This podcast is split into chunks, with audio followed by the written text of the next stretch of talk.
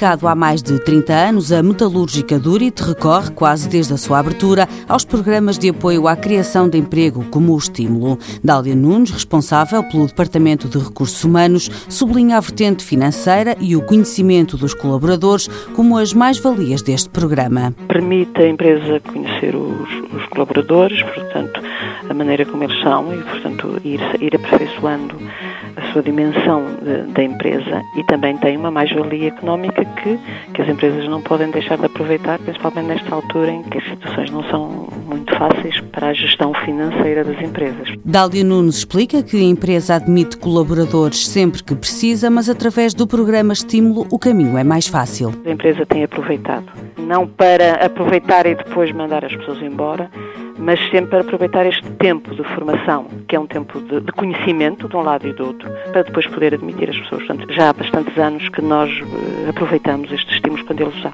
O futuro da Durit passa pelos programas de incentivo ao emprego do IFP. A responsável pelo Departamento de Recursos Humanos sublinha que a formação profissional dos candidatos é muito importante. Temos tido uma colaboração, quer com as universidades, eh, principalmente a da Aveiro e de Porto, Coimbra também, e com as escolas profissionais aqui da zona, do Conselho, e mesmo também não do Conselho, no caso de Oliveira das Meias, São João da Madeira, Estarreja, o Centro de Formação da Águeda.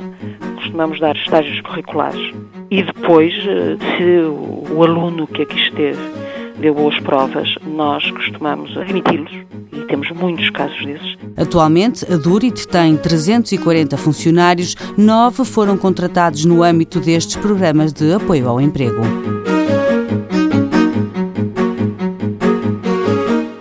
Mãos à obra, financiado pelo Estado português e pelo Programa Operacional de Assistência Técnica do Fundo Social Europeu, sob o lema Gerir, Conhecer e Intervir.